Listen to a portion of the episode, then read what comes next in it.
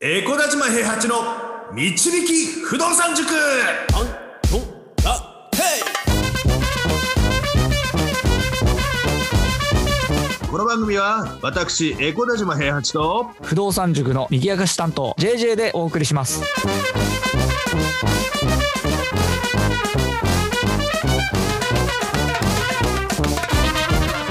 いやーおはようございますおはようございますまあこの前までおでんを食べてるだの何を食べてるだのって話をしてたんですが、はいついにですね性格が破綻しすぎてジムに通い始めました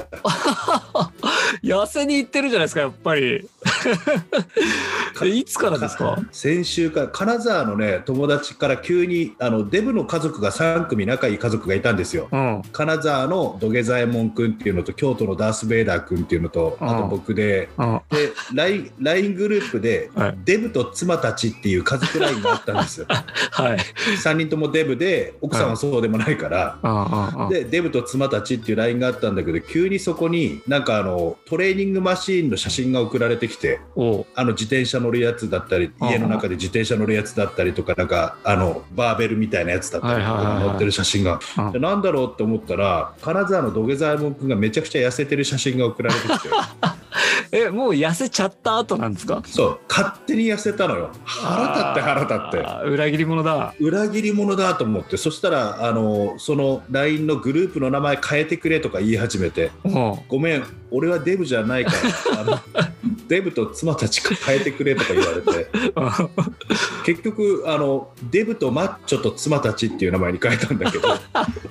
ふざけんなと思ってちゃんとマッチョになってたんですか土下座門も君うなってたのよえー、すげえ90何キロあったはずなのに7 5 6ぐらいまで痩せててふざけんなと思って、おういやいや腹が立つと思ったんだけどはいよよくよく考えたらその金沢のあの土下座門君と京都のダース・ベイダー君はもう糖尿病の診断が出てるんですよあーあで同じぐらいの体重の俺がーあーあれこれやばいんじゃないかなと思ってうんうん糖尿病になるとなかなか外国にも行けなくなったりするじゃないなんか定期的に検査があるとかなんだとかあーそうなんだへえなんかインスリンの注射を打たなきゃいけないほど重症化したら大変だとかさ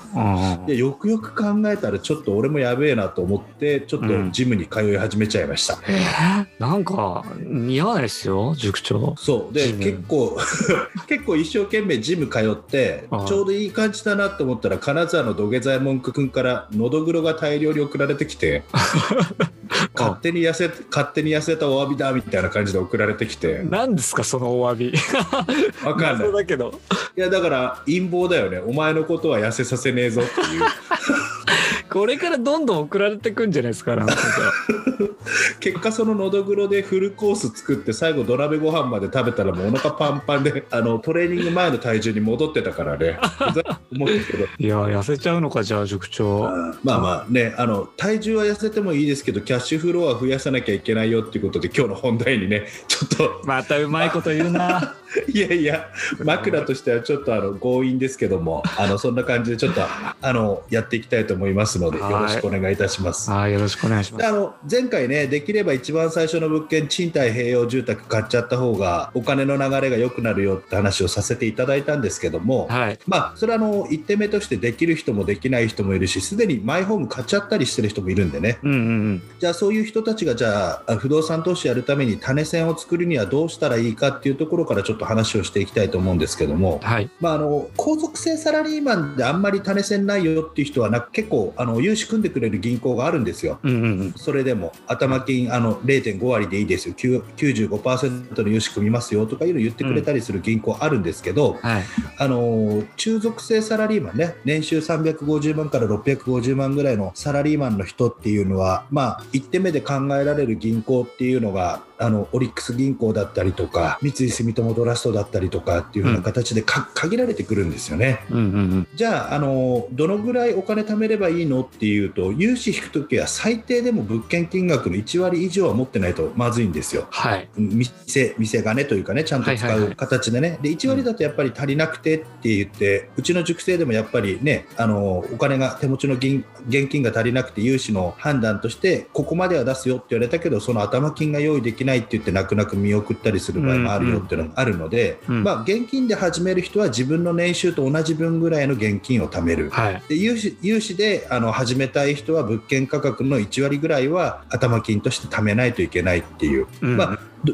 どっちにしてもやっぱり2300必要になってきたりしますよね最低でもね。そうですね。うん。はい、でそのお金を簡単に言うと1年ぐらいで貯められるかどうかっていうのが、あのースピード考えた時にはそういう体質になってないと難しいなって話のお話なんですね。それって買う前からってことですか、例えば年収400万の人が1年で400万はあ結構厳しい。違う違う違う違う話じゃないあのごめん満額ってわけじゃなくて100万200万ぐらいは貯めれるようになってないといけないよってことああ、はいはい。年間でねでそれを例えば 2, 2年間で400万にするとかうん。そのぐらいはちょっとあの考えていかないといけないんですけど、さうんあのこの前のね配信で話した賃貸併用住宅の場合だとはい。あの簡単に考えてください僕例えば普通に、えーとま、毎月20万入ってきて10万の支払いだったって話しましたよねはい、しましたね。住住宅ローン組んだ時に。っうん。てことはあのほ本来10万から15万ぐらいの家賃を払ってあの 2LDK3LDK の家に住まなきゃいけなくて。うん。ただ出ていくだけだったお金が逆に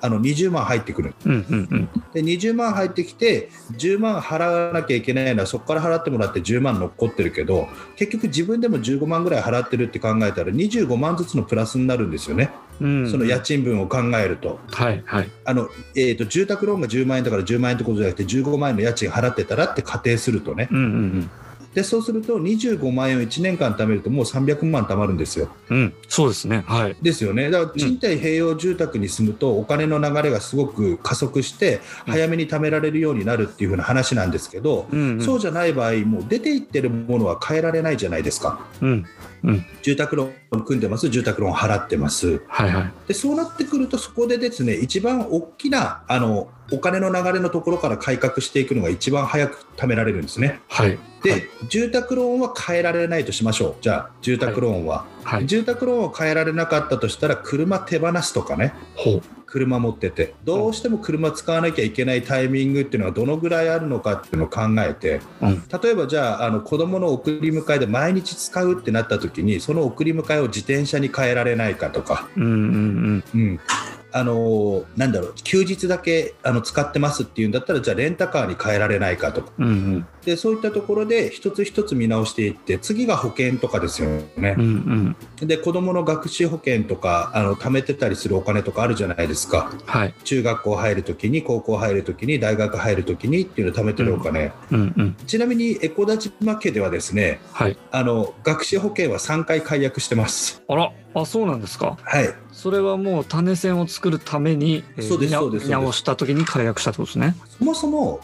967万が100万円になるとかそんな感じなんですようん。あのお金お金のお金としてはねはい、はい。利息がすごいつくかっていうとそんなにつかないんですようん。結局そのお金貯められない人がその子供があの学校入るタイミングの時にお金を用意できないからっていうことで安心のために入るみたいな意味合いが強いのねうんうんうん。でやっぱりあのその時種銭があのあればこの物件が買えるのにっていうような時にうん、うちは3回解約してますねああ、そうっすか。 3回解約してあの今は毎月学資保険のあの満期分が手元に残る生活になってるんで毎月え、どういうことですか。だから学習保険で100万円必要だって言ってもう100万円残りますからね普通に生活してたらああ、そっかそっか。うんうん。そうそしたら別に100万円のために 10年間とか15年間とか貯めなくてよくないですかああ、そう残ってるっていうのはキャッシュフローから残ってるよって話ですもんね。そうそうそうそうあの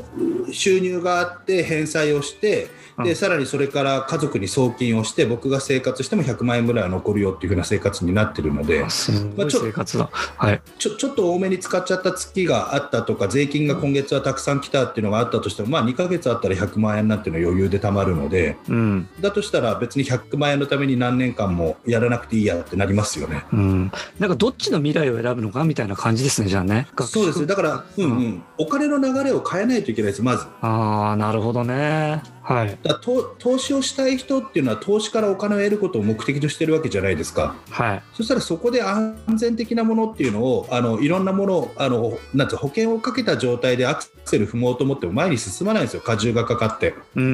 ん一回車体を軽くしないと、うんあの快適なスピードで走ることはできなくなっちゃうので、うん。うん。まあ、確実に見えてればそれもできるってことなんですよねうんうんうん。あの解約とかもね、はいうちも新しい塾生さんあのにあのやっぱり子どもの保険の解約は進めてますからねうーん。今買わなきゃいけないでしょって逆に言うと今買えば何年後かにはその学資保険で貯まってた今解約した分のお金ぐらいっていうのは毎月浮くような感じになるっていうのが数字で分かってるからうん。まあそれはそれとして例えばなんだけど住宅ローン組んでたらもう生命保険っていうのは基本的にいらないはずなんですよね。はいはいはい。あれですね。団体信用生命保険に入るからってことですね。そうそう団体信用生命保険入ってるから家のローンチャラになるわけだからはい。さらにプラスアルファ3000万欲しいとか4000万欲しいっていうためとかはい、あのがん保険とかあのなんとか保険とかあのいろいろ保険に入ってて毎月3万4万払ってる人っているんですよはい。で毎月3万4万払って毎月いくらもらえる保険に入ってるのって言ったら入院保険が例えば入院日額1万円だとしたらはい。でい10日以上入院したことがある人って手挙げてって言ったらそんなにいないと思うんですけどうん。でその10日間入院するかしないかわからない入院保険のために毎月何万か払ってたりとかはい。死亡保険のために何万か払ってたりってことを考えるんだったらはい。毎月例えばだけど自分のサラリーマンキャッシュフローと同じ分ぐらいの手取りを作る不動産投資に足を踏み入れるんだとしたらはい。何年何年後かには30万40万っていうのが手元に残るんですよ働かなくてもはい。そしたらそれで入院できちゃうわけですよまあそうですね。そうですけど、入院、そっか。そうそうだからそこにお金をかけてあるかないかわからないものにお金突っ込むぐらいだったら確実にもらえる家賃収入のためにお金を貯めてそこに突っ込みましょうっていうことをしないといけないよってことなんですよねいやー、確かにそうですけど、入院保険はちょっと怖いですね、でもね。だからもしあの入院保険が怖いんだったらその県民共済とか一番安くあ入れーるに2000円ぐらいで入れるやつに変えちゃってはい。最低限保証は残した状態の中で毎月何万円って出ていく支出をまずなくさないといけないってことなんですよ。ああ。少なくともなるほど、うん中所得サラリーマンで共働きでも何でもいいんですけど中所得サラリーマンだったらあの共働きだったらあの奥さんの貯金はぜ奥さんのあの収入は全額貯金に回すぐらいのことはしないといけないし。うんうんうんでもし、あの専業でね旦那だけ働いてるとか奥さんだけ働いてるってなった時にはもうあの配偶者働いてもらうのが一番早いんですよお金貯めるだけで言ったうら。んうんうんでお金一時期働いてもらうけどこのあと何年かしたら働かなくてもいいような状態2人とも働かなくてもいいような状態になるから、うんそのために今頑張ってくれって言って頑張ればうん逆に言うと数年間頑張ったら数十年が変えるような制度を日本は持ってるからうんものすごく恵まれた国なんですよ。うんそれがその数年間頑張ることすら嫌だみたいな感じになっちゃってるから逆にあのずっと働き続けなきゃどっちかが働き続けなきゃいけないとかうんお金が足りなくなったら結局両方働くことになるのねだからピンチが来る前にうんチャンスをつかまなきゃいけないのにうんただただあのチャンスを待ち続けてピンチが来ちゃう生活になってるんだよね。みんなうーなるほどねへえ先にやりましょうってお金を作ることをって思いますだああから結局あの入り口を増やすか出口を減らすかしかないんですねうん支出を減らすか、だから支出を減らすんだったら保険の見直し、車を売るとか、うんあとは食費とかも、もう本当に恥ずかしくいいかもしれないけど、あのスーパーの閉店前に行って、必ず半額になったやつを買うとか、うんそういった努力をしないといけないですね、うおん金をあの確実に作るためには。じゃあ本当にまず初めにはそのお金を貯める努力がかなり重要になってくるっていう、そうね、車の売却と保険の見直しが一番手っ取り早いですうね。んはであのあとはその逆に言うと収入を増やす方ねい副業が認められてる会社だったらバイトすればいいしうん土曜日日曜日ねうんうんうんで、あのーそれこそ奥さん働いてない旦那さん働いてないっていうんだったら働いてもらえばいいしお金貯めるまでの間うーん究極の話だけど家がそこそこ広い家買っちゃってるんだったら例えば田舎の両親とかが1人で暮らしたりしてるんだったら呼んで家賃に負担してもらうとか ねうんうんうん。ちょっといくらか出してよってで子供の面倒も見てもらうとか ねかなりしますね。そ、そこまいやいやでい。やそんぐらいしないと基本的にはお金たまんないですよ、ってこあとのですよね。うん、選択肢がない人生から選択肢がある人生にするためにはどっかで負荷をかけなきゃいけないからうん。であとは勉強必要になってくるけどメルカリとかそういうので転売して儲けるとかねうん。あの家の中の不用品とかそういうのをあの売っ払ってお金を垂れ線を作っていくとかうんうんうん。入ってくるところを増やすか出ていくところを締めるかどっちかしかないからただそれであの収入の3分の1ぐらいが貯金できるような状態になってくるとものすごく未来は変わってきます。うんなんかほんとちょっとずつ努力してそれが溜まってって貯金になってくっていうイメージですね。そうですね、だからうちの副塾長の今君が去年のメルカリの売り上げ聞いたらな何百万もあって利益が100万円以上出てたって言ったからねうんいやー彼はねすごいと思う。でもあ、ね、あの働きながらそれやってたから逆に言うと、ね、メルカリとかでも100万円以上利益が出た、まあ、確定申告は必要にはなるけど、うん不動産収入とは合算できるからね不動産持ってるる状態だと利益通算ができたりするからそんなに課税もされなかったりとかすると思うんだけどもうんうん所得超えちゃってるから、まあでもそれでもあの種銭を作ることには成功できるわけですよ彼は種銭作る必要ないんだけどね、そもそもねうん種銭持ってるからね、うんうんう家ん賃収入もあるしうんであとはポイ活もやってるよねポイ活今の間とうんポイントポ活動あそうそうなんかサイトに登録してポイントもらってそのポイントを T カードに入れて T カードにやるやつが 3, 3倍で使えるから第3水曜日だかなんかにウェルシアに行って生活必需品を全部買うと かで生活必需品がそれでタダになるっていうかポイントで買えるからお金を使わないとかーいやそんぐらいしないとだからお金は貯まっていかないのかもしれないですね。 いや確かに今言ったように彼は必要ないっちゃ必要ないじゃないですか。必要ない必要ないででももどんどん種銭貯まるからねそれがやっ身てにるつからいてる感じですよねそういうそうそうそうそうそうポイ活とかメルカリとかでもそうですけど。あだかーらあのよくあの結構さあの立場の目線目線立場による目線の違いってあると思うんだけどうんあの不動産投資家の方でもやっぱりあの洗練された投資家になればなるほど法人作って納税しろとか言ったりする人が多いじゃないうんあのその方が発展するよってもちろんそうなんだけどそこまで行った人はいいんだけど、うんそこにたどり着くまでの一番最初の一歩を踏み出す人たちにそれ必要かって言ったら俺そうじゃないと思ってるんだよね。うんこれだから個人でやって物件買ってあの、まあ、税金が安くなってでうん貯まるお金がさらに増えて、うんでさらに増えた状態で次の物件を買うっていう風なところまではできるだけ納税をしない方がいいと思ってる最初はうんいずれしなきゃいけないわけだしうん固定資産税も取られるし取得税も取られるわけで別に納税をゼロにしてるわけじゃないからね。うんうんあの払わなきゃいけないものは払うけど、うん払わなくていいやつは払わない状態にして種銭をできるだけ貯めていってうんそのステージに上がったら、あの納税もちゃんとしなきゃいけないよねっていう風なスタンスだからさうんだベンツ君なんかそれこそ来年あたりあの働いてたとしたらサラリーマンの年収のうちほとんどが税金で消えるような形になるからそれだったら仕事辞めちゃった方がいいねみたいな話になって仕事辞めることになったりうんしてるわけなので。うんあのスタートの段階であのお金を貯めてできるだけ納税をしないようにあのするために物件を買って減価償却を取って家賃収入より減価償却のあの金額が大きくなるような物件を購入してっていうようなことができるようになってくるとお金の流れがガラッと変わってうん多分あのお金に対する考え方もガラッと変わるからうんそのガラッと変えるまでの手段としてまず自分の生活をガラッと変えなきゃいけないっていうのはうんやらなきゃいけないことだと思うんですっていうような話ですね。あの塾長「バビロン大富豪の教え」っていう本がありましてですね、はいはいはい読んだことありますか読んだことないんですよ、僕それ。これ多分かなり昔の話なんですけどその本と全く同じこと言ってます、塾長 そ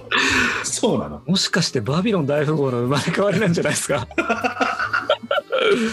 いや、多分でも、いつの時代でも変わらないってことでしょ、逆に。そうですね、うんうんそうだと思いますまずお金を貯めないと話にならないって話をしてましたそうです、そうです。だかうらん普通の人はそうなっちゃうってことですよね。だから僕は、あの、それこそ種銭っていうのは雀荘の経営で作ったりとか、うんその前に働いてたところで結構お給料が良かった時、現金でもらってた時にその現金が溜まってたとかいうのがあったんですけど、うん何かしらあの別のビジネスを持つかあのそういったことをしないとお金がたまんないからうんうん、そのお金がが、あのー、溜まったところからがスタートですってことなんですよ、本当に。うんだからちょ、貯蓄ができない世帯が何十パーセントもあるって出てて、この前統計見てびっくりしたんだけど、うん。 30, 30代以上とか40代以上の家庭で貯蓄が100万円以上ない世帯っていうのがものすごくパーセンテージが多くてうん。あそんなに日々の生活で使っちゃってなんて言うんだろうねため、ためれないことはないんでしょうね。そうそうそうそうただその努力をしてないっていうのは、そううん。まあ、だからそのバビロンさんもそう言ってるかもしれませんけ どあの基本基本